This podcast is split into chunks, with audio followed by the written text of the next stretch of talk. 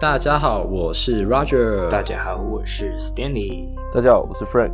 大家好，我是 Elaine。今天呢，要延续上一次的内容，讨论的同一篇文献。不过，我们上一次着重在卫教，这一次呢，则是着重在运动的介入。到底呢，运动的介入对于边伤症候群的病人有多少的疗效呢？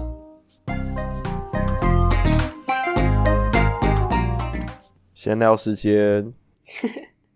好，那其实上次我其实有一个问题我想要问，但我没有问出来，就是我在这边其实，呃，我自己是觉得我在这边西北上课的时候，我觉得我跟老师们之间的互动都是很 open 的，然后我有什么问题就问，然后通常他们都也非常的愿意去接这个问题，然后去做回答。那我就我只是在想说，就临床上也是这样子的互动模式吗？还是跟 CI 互动的时候要看人？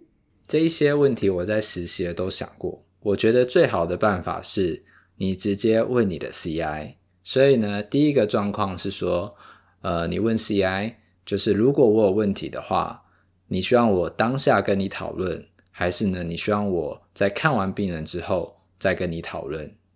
所以呢，你可以这样问 CI，他就会跟你说觉得怎么样比较好。那你就有一个答案了嘛？虽然有时候你不一定要 follow 那个答案，但是你至少会知道他的 preference 在哪里。那你可以先从那边下手。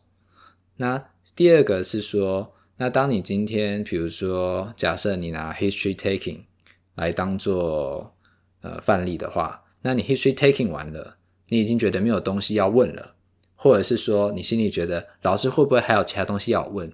那如果这时候你就你也安静，病人也安静，老师也安静。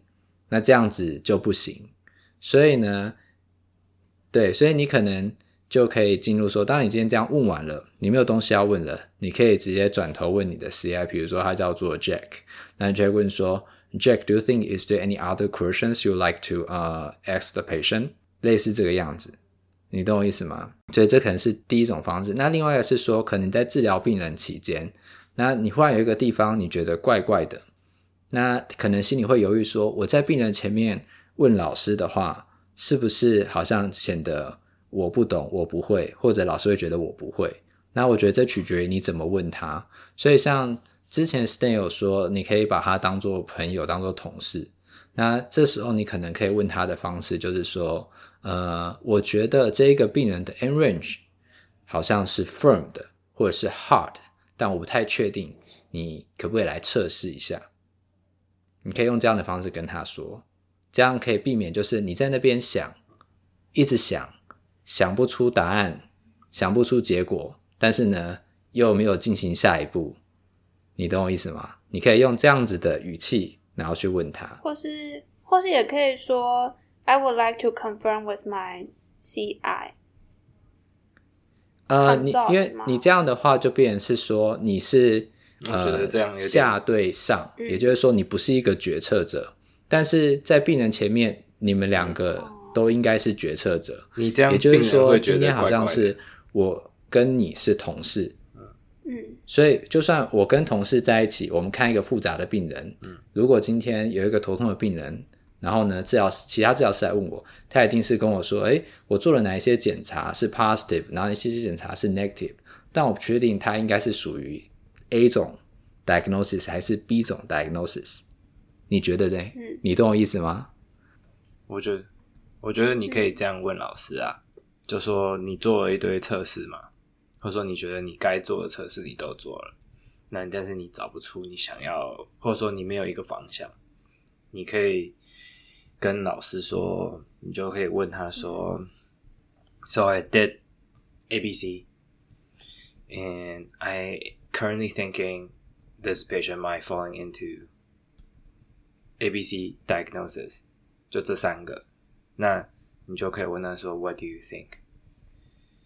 或者说你有一个你觉得你比较，嗯，你觉得你比较有自信，或者说你觉得比较最多最可能的一个 diagnosis，像说啊、哦，你可以跟老师说哦，I feel like this patient might be a overactive，嗯。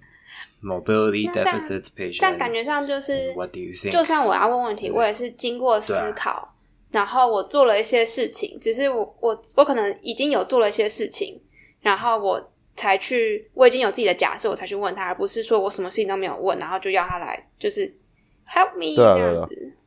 了解。对，对，你要先自己想过，嗯、然后再去问，不然他会觉得你就伸手牌啊。那那你这样我最讨厌伸手牌，因为你会跟他讨论，一定是 你不太确定嘛。嗯，但是与其直接说哦，I'm not sure，那不如就直接把问题拿出来问他，嗯、然后跟你思考的结果、嗯、会比一个哦，I'm not sure，、啊、呃，I don't know 来的好的、嗯、多得多。嗯。而且病人也会觉得哦，你是在讨论，不是在说哦哦，你好像不太知道，你这个学生嗯不太行哦。好像有一种 think out loud 的感觉，就是把自己 decision making 的过程，就决策的过程讲给，就等于说让他知道说哦，后面是有在 process 的那种感觉。你要告诉老师你怎么想的嘛，那他至少知道你有在想，不是说哦，你只是想要来问我答案而已。嗯。我觉得啦，我觉得我之前，嗯，如果是骨科的话，我之前骨科的 CI 有给我一个还蛮不错的建议。他说，如果你真的不知道，或者说你真的觉得，呃，不是很确定，或者说你还在想可能是什么的时候，假如说这个病人进来，他也没有什么，没有 fracture，没有什么太大的问题，你就说说。反正你可以就跟他说，So this might be something with the mobility deficit. So we didn't find any fracture. We didn't find anything serious right now. And I think all these can be done by uh, can be can recover with uh, exercise. So here's some. I'm gonna come up with some exercise and help you. And and when you come in next time, we'll try um we'll try more exercises. 对吧？然后。 然后你也通常我们第一次会给 home program 嘛，所以你也可以跟他说，So I'm gonna come up with some home exercise program for you to take home, and I'm gonna show you how to do it. And if you don't feel better or if you feel okay, just let me know next time，对吧？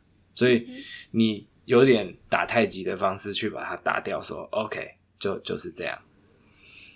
但是你还没有一个正确答案，你当然就是结束了之后，你可以跟 CI 说，哦，他是不是也很严重，什么什么，或者是还是怎样？对，你当然是可以去讨论说到底是什么问题。但是就当下你可能在病人面前表现出来的样子也是比较专业一点点，不会让病人觉得说，嗯、哎呦，这个是个学生。嗯，我也还有一个例子可以给你，比如说背痛的病人来，他可能最后你评估完了嘛，那他就问说，我到底怎么了？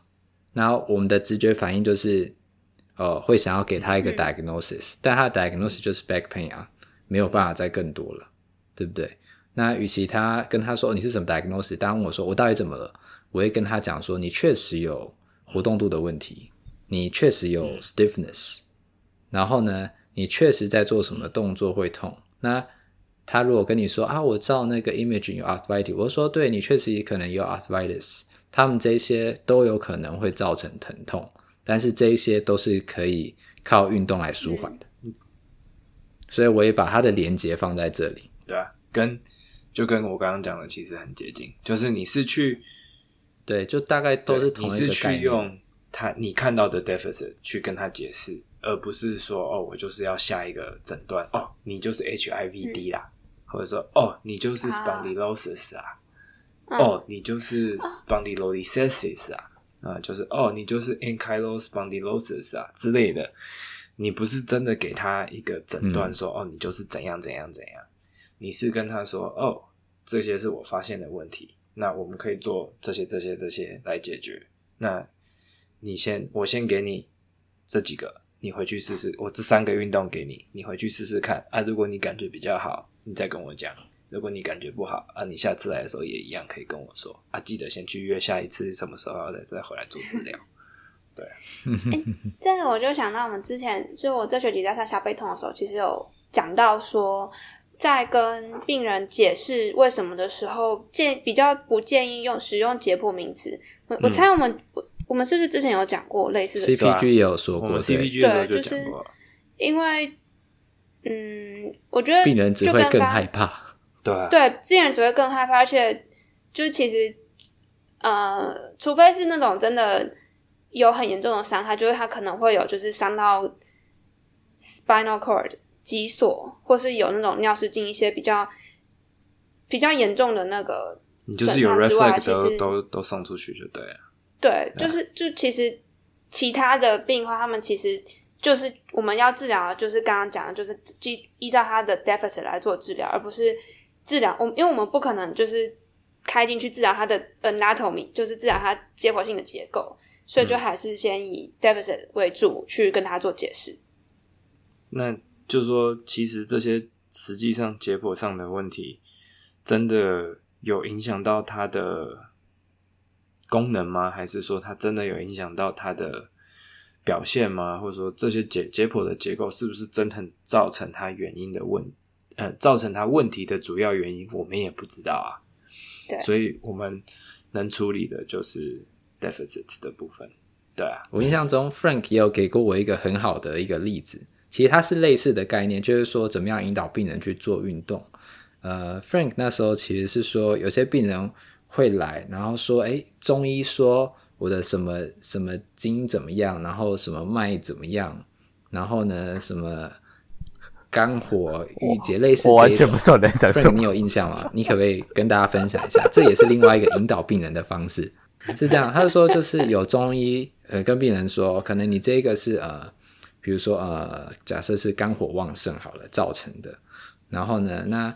那个他可能就会跟病人解释说：“哦，你这是是肝火旺盛没有错啊，那在西医可能是什么什么什么之类的啊。那所以在那个呃，我们这边的话，我们可以做什么去帮忙你？就是说，你并不是说去否定病人的想法，而是就另外一个方式去引导病人说：呃，我们是怎么样可以去帮助你，转移注意力啦。就是也没有否决他自己，因为他可能已经带有那个既定印象，他想原本是中医的一个信徒。”那这个时候逻辑逻辑，那我就有没有不要去否定他，因为他说不定就是非常崇拜西呃，就呃中医，就是很信那一套。那我们也不要去否决掉人家，只是说我们就站在以西医立场，我会跟他解释我们的观点是大概是怎么样。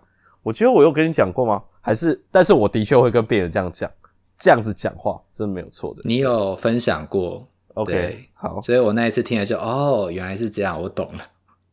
好，那接下来就要进入我们今天的正题啦。有关于呃，exercise 在 whiplash 的病人身上到底有多少的疗效呢？OK，那 exercise 的话就是 PT 最会的部分了。那但是呢，我记得上一讲以内有讲到说，即使要呃 stay active 的话，有些时候脚它真的很痛，还是要让它休息啊，就是不要一直叫病人做运动，然后去。反而让他的疼痛更加剧，我觉得这样是反而是不好的。那这里的话，我先讲一下 exercise 的部分。那对，它这里有分 acute stage 跟 chronic stage。那 acute stage 这边的话，澳洲这边的 guideline 的 CPG 是讲说，哦，在第一个你要先跟病人讲说，运动针对你的状况是有效的，是可以是有帮助的。第二点呢，呃，澳洲的 CPG 是讲到说。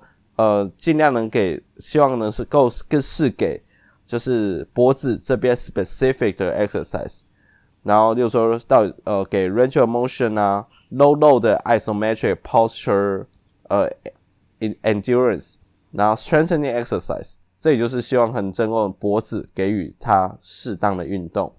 那英国这边的 CPG 有讲到 acute stage 的话，他会希望说在受伤的四天之内。你就必须要开始做运动，所以他的我在猜想，他们英国人是想说，你一开始痛受伤的车祸三天嘛，三天让你发炎反应，让它稍微降低，第四天总该可以开始做一些很简单、很简单的一些呃 range of motion 的运动了。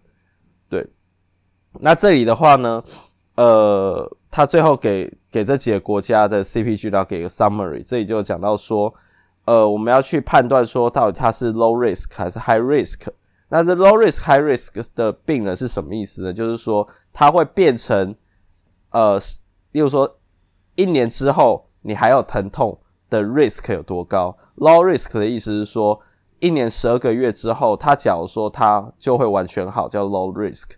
他这里建议说，你就可以给一到两次的 education 跟 exercise 就好了，就可以不用理他了，他自己就会好。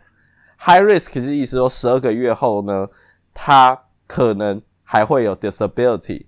那这时候我们的 exercise 要怎么给？就 based on 呃呃 based on 就是我们评估出来它到底有什么缺失，还有病人的那个 responsiveness，、嗯、这什么意思？呃，前面几集在讲评估那里的时候，其实就有提到这个概念。Roger 也一直在重复讲说，we b l e s h 病人的运动要怎么给？第一个，他例如说 RM 的 deficit，那我们就会给 RN 增进他 RN 的 exercise。了了解，大家不知道他听不懂的意思，就是你检查得到他有什么问题，嗯、你就给予他这样子的运动。第二个，就是他到底对这治疗有没有反应？那他脚没反应。那你就必须要换个方式，或换另外一种治疗，而不是一直坚持说，我就觉得哦，你就是 RM 有问题，所以我们要一直做 RM 的，或一直做 stretching 到 end range，类似这种概念，就是说你要去转换，去找其他方法去达到你要的目的。因为 Weblash 的病人有时候他不是那么的 biological，根据我们想象那样子去做，对治疗有所反应。所以你要有所变通，然后去变化你的治疗方式。好，那关于 low risk high risk 呢？我觉得等一下我再讲要怎么去分辨。我会在卖关子诶，这样子听众会不会觉得很很很叽歪？会啊，他们都会心里痒痒的，但是你都没有烧到他的痒处。对，然后后面还没你还没有烧到他的手指头，让他 他会一定心想说那个按钮 fuck，那什么是 low risk high risk 要怎么分？我到现在没有讲。没关系，你要听到最后，我们就会讲。对对对，好。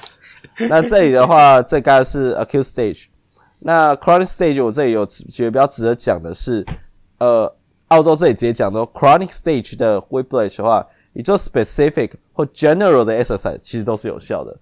就是说，你就要去呃做有氧运动，就是大关节全身的运动，跟你就是单纯做 neck 的 specific 的 exercise，其实都是有效的。所以。这里就是写 or，就是看，我觉得这可以有时候是看在那个病人的 preference 啊，我自己的感觉。然后又一样是他的 responding 到底哪一个比较好？他说你就是喜欢哦，假设病人就是就是喜欢去骑脚踏车啊，就就去骑。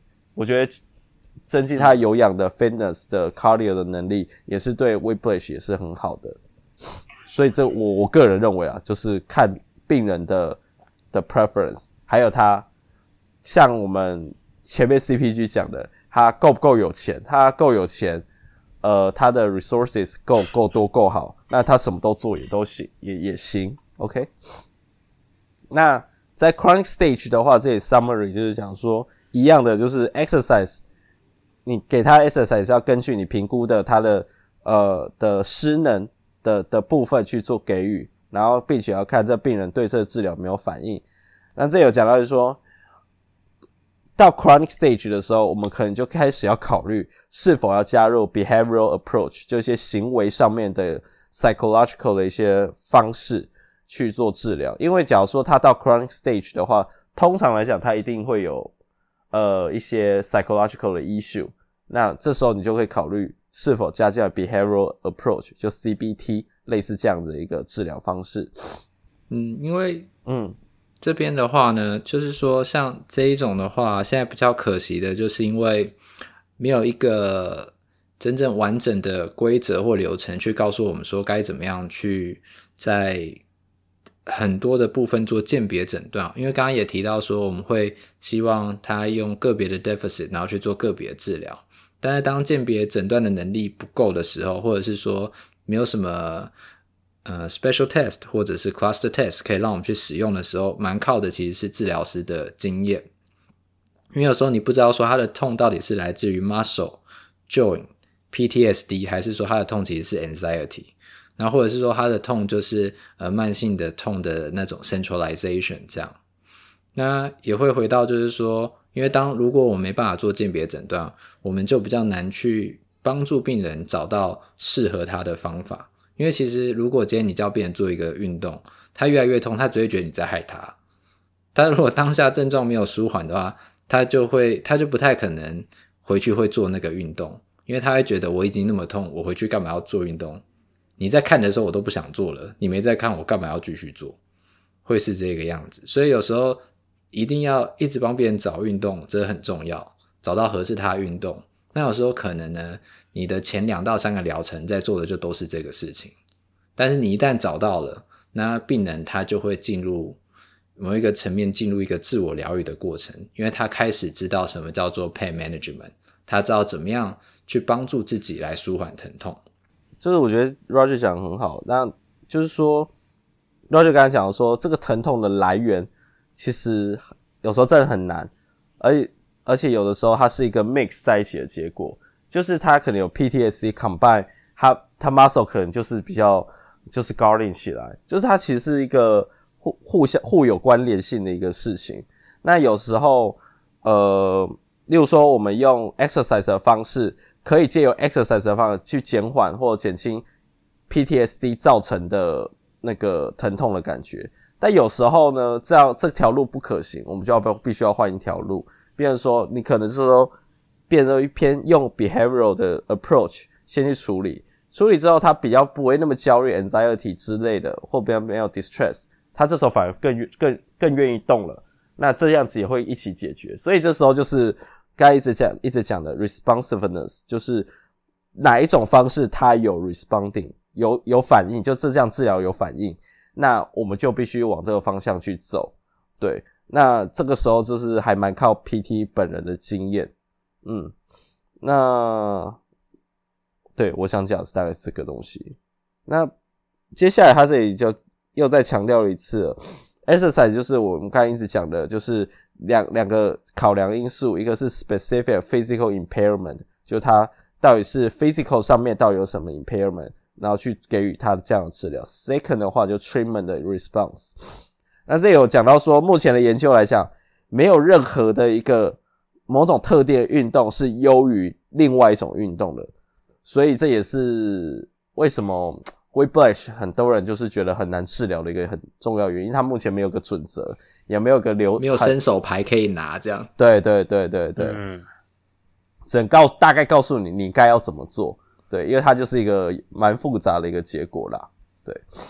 那接下来 exercise 的话，这有开始会讲到一些呃常见的一些 exercise 它的一些想法，例如说第一个这里讲到的是 active 的 cervical range of motion，就主动关节活动度的运动。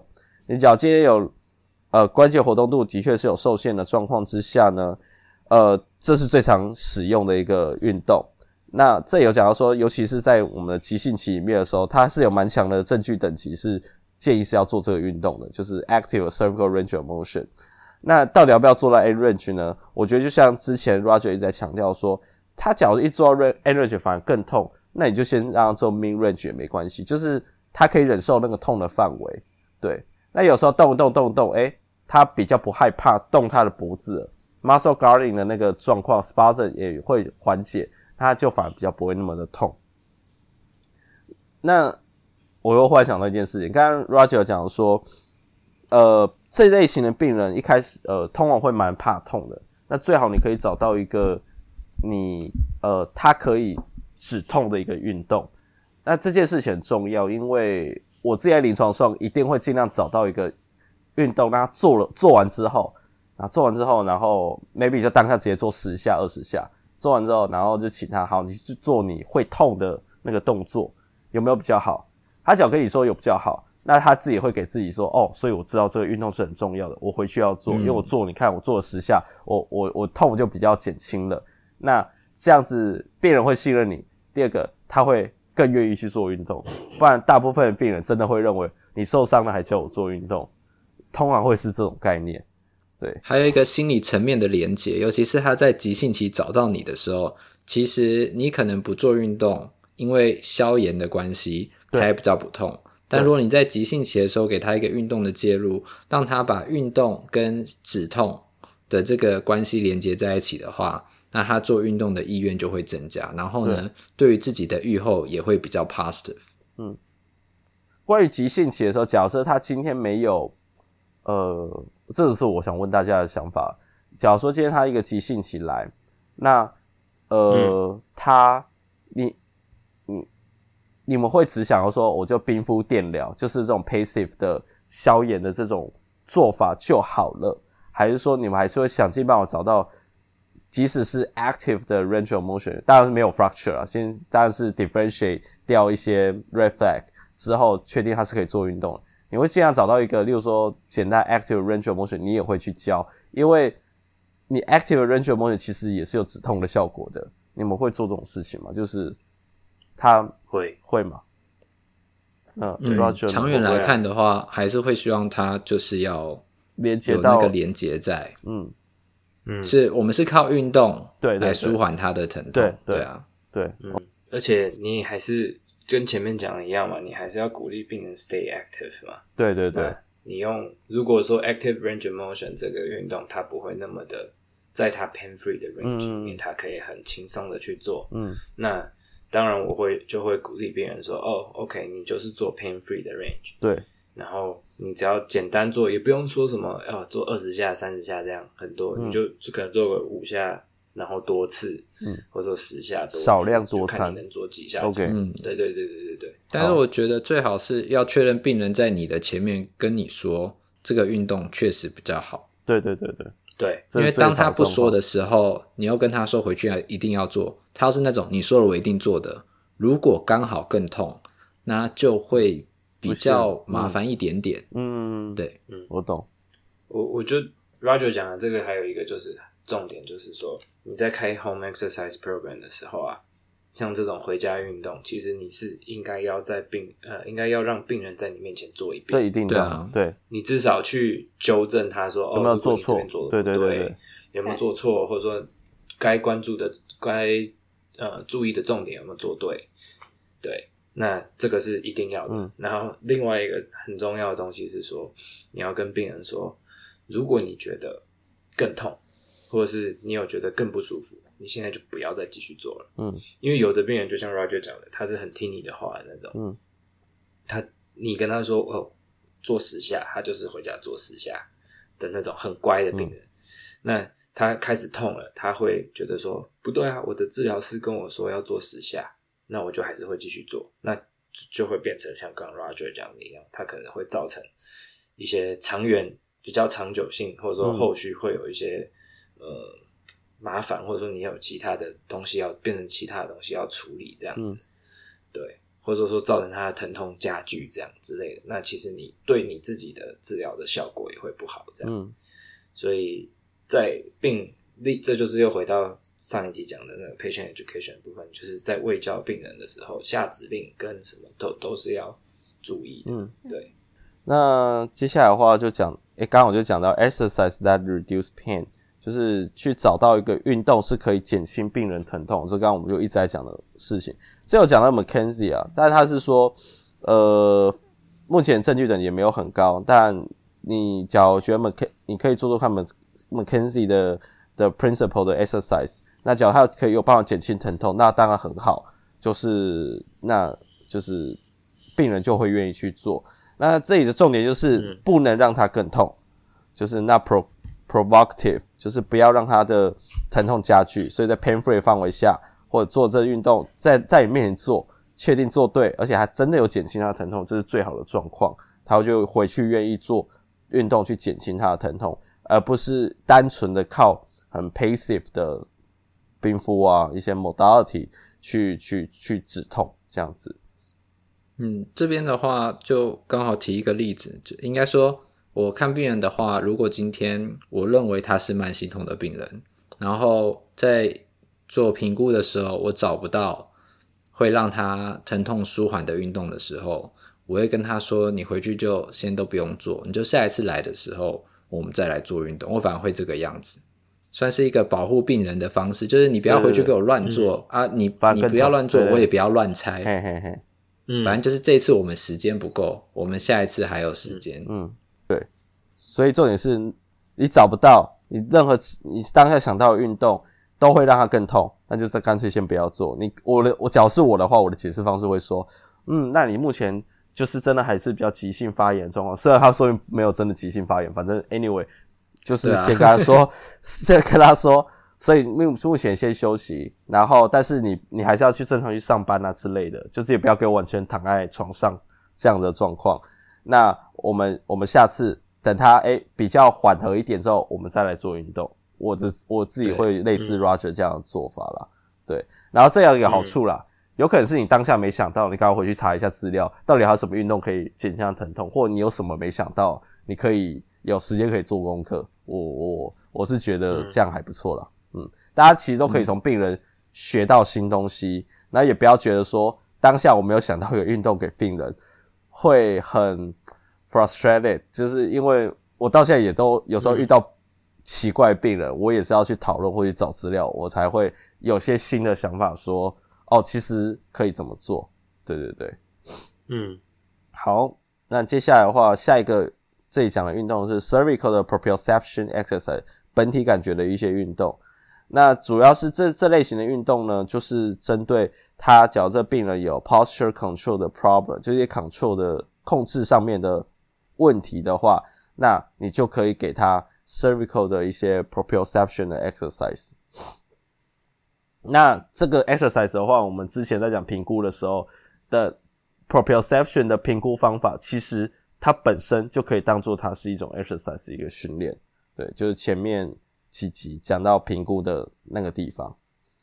好，再来下一个是 exercise directed at 呃 cervical muscle。只要你觉得它是呃肌肉上面的失能有问题的话，那你就可能要去练它的肌肉。这有个很。这有个很有趣的点啊，就是他这里是写说，clinically or radiology 呃 radio radiologically，就是说你在临床评估上，例如说他肌力或 endurance 就肌耐力的确是有缺失的，那你就是可以练练 cervical 的一些 muscle 的 strength 或者是 endurance，或者是说他今天有去呃用超音波或者是 MRI。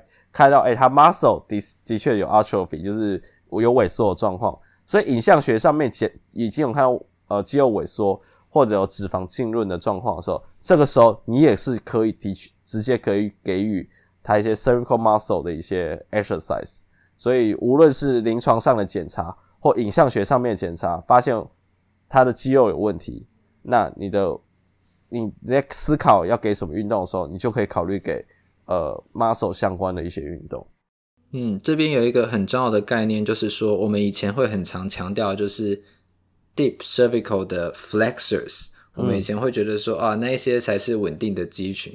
但是其实比较近期的研究呢，他发现是说你 cervical 的 extensor 其实呢也有就是嗯呃脂肪生成，也就是说 fat infiltration。嗯，那这样的状况之下，其实就是说 extensor 它也是弱的。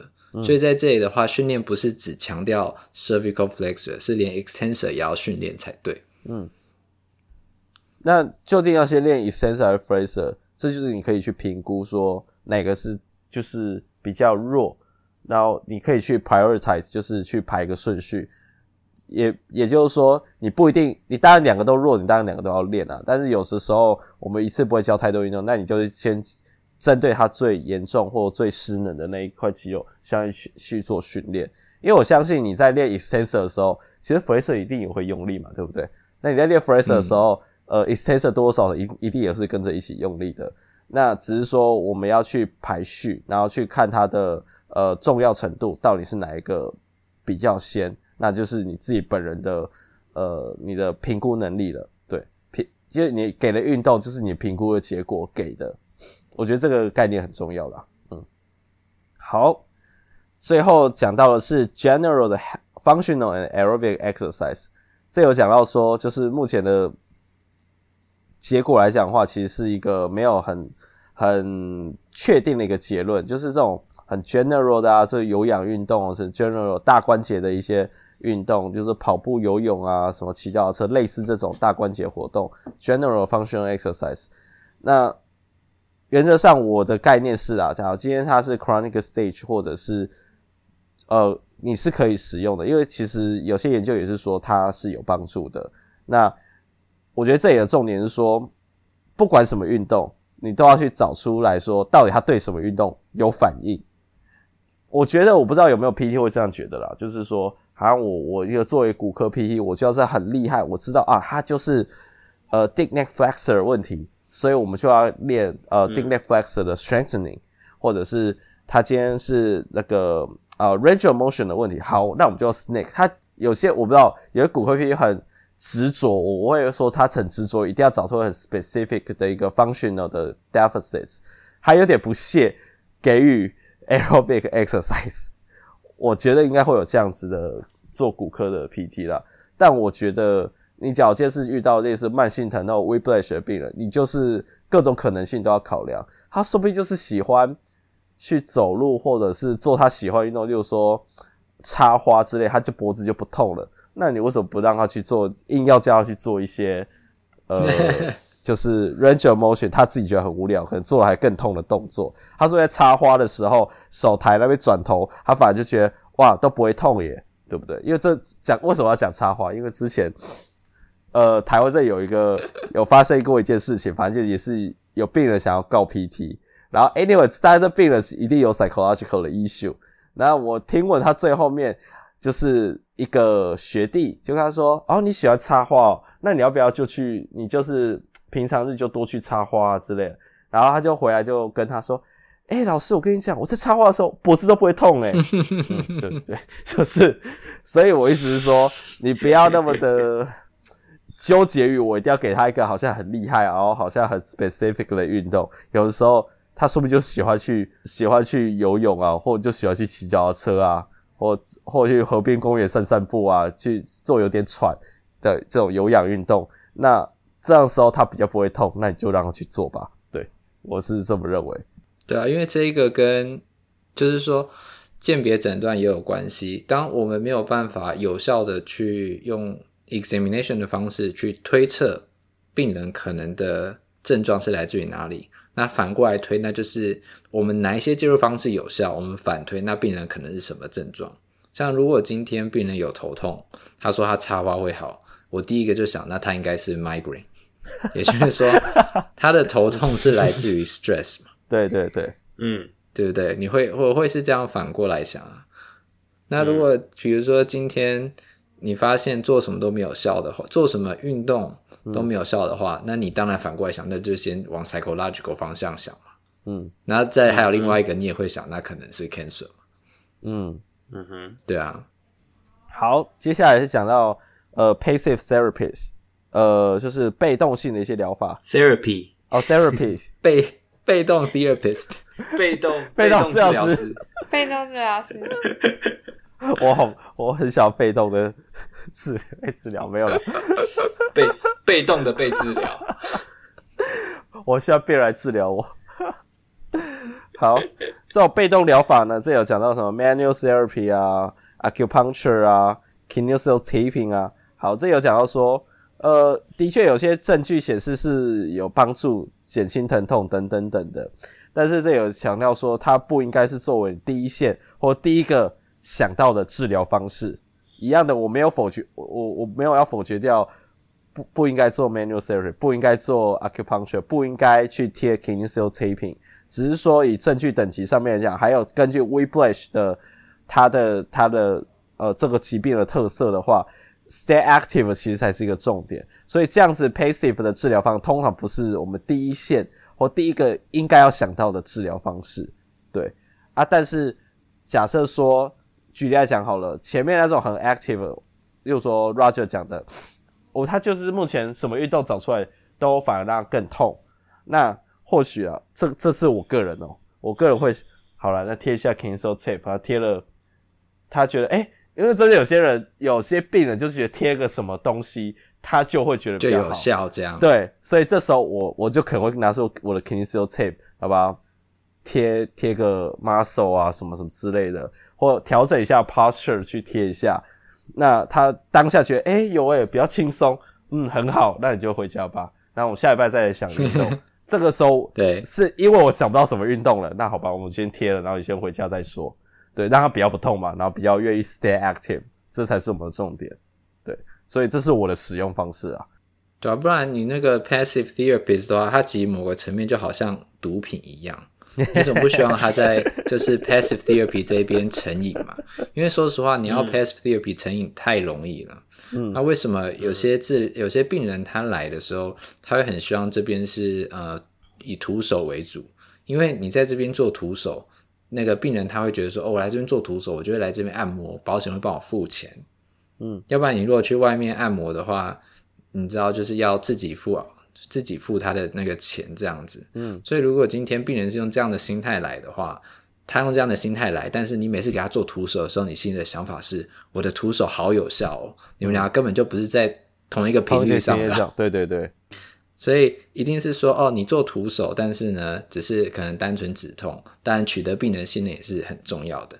你可能不见得要当天做运动，但你可能当天可以跟病人说，现在这个只是为了止痛，但是长期来讲，你一定是需要靠做运动。嗯，这是可以找不到运动，但可以先口头跟他说。嗯，我我刚刚想到，好像呃，念那个 case 那一篇的时候，它里面有好像有提到说，徒手好像。针对这样子的 case，反而不是那么的建议。嗯嗯，对，他的意思是说，就是如果你做徒手的话，可能反而对这样子的病人，就是像刚 Roger 讲一样，他可能就会成瘾之类的。那反正他就习惯去做被动治疗，反而不去做比较有效的主动治疗。那这样他最后就变成让病人变成长期的问题，那其实反而是不好的。嗯。好，那我想我们今天的节目就到这里了。那我们下一次见喽，拜拜。See ya。好，好突然哦，拜拜。如果喜欢我们的 Podcast，欢迎到 Apple Podcast、Google Podcast、Spotify 和 YouTube 上订阅，也可以到 Facebook 和 Instagram 上追踪突破物理治疗。今天我们的节目就到这，我们是突破 PT，我们下次见。